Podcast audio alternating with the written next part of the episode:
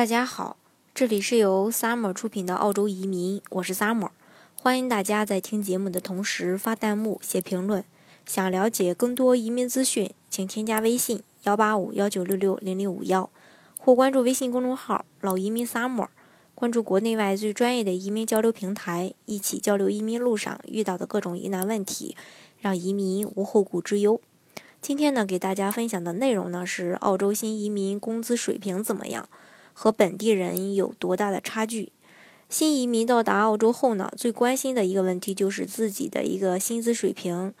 嗯，能达到一个什么高度，和本地人有没有差距？为了让大家有一个比较客观的预期呢，下面呢，咱们就用数据来说话。根据这五年的调查数据显示呢。其实有高达百分之七十六的技术移民能找到工作，这个百分比还是远远的高出其他签证类别的。与此同时呢，只有百分之十九的技术移民还没有进入澳洲的劳动力市场，并且呢，目前绝大多数技术移民的收入水平，嗯，属于这个中高等。嗯，据统计呢，每周收入超过一千五百，嗯。这个澳币的这个嗯技术移民达到百分之二十一，已经进入高收入人群的一个行列了。而高收这个每周收入处于六百到一千四百九十九之间的一个新移民达到了百分之四十，属于中等的收入。另外，只有百分之十一的人承认每周收入不到六百。澳洲统计局公布的澳洲平均周薪呢是一千三百八十九点五，二零一六年五月呢。澳洲每周收入平均水平涨到了一千五百七十五点四。嗯，那么新移民求职难吗？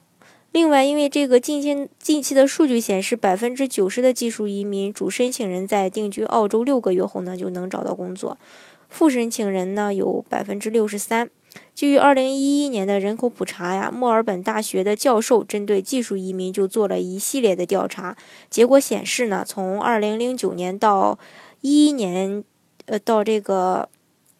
嗯，一一年期间吧，百分之八十一的技术移民获得十二个以上的全职工作 offer。另一点就是担心技术与工作不匹配，因为尽管从表面看，大部分新移民工作不太愁，可能是这个学会。学会计的去开出租，学 IT 的去销售等等，学校专业及就业岗位不匹配的问题比本地人会严重一些。本地的留学生、毕业生，呃，还有本地的人，嗯，就是找到与自己专业对口的比例是这个，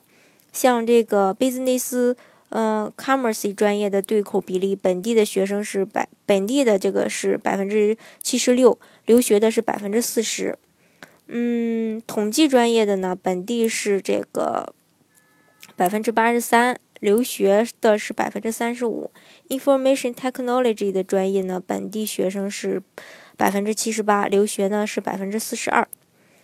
还有一个就是收入满意的这个调查，嗯，调查也是显示百分之三十七的新移民认为还算满意，百分之三十五的表示刚刚够用，百分之十六的承认自己难以支付账单或贫困。比二零一三年的调查呢上升了百分之六，而感到非常满意的只有百分之十。从二零零六年十月到二零一一年十，呃，不是从这个二零零六年到二零一零年和二零一一年到二零一五年这两个时间区间吧，四五七雇主担保持有签证者的这个嗯申请人呢是最满意自己这个。财产状况的人群有百分之七十五的人，他们认为自己经济富裕或是舒适。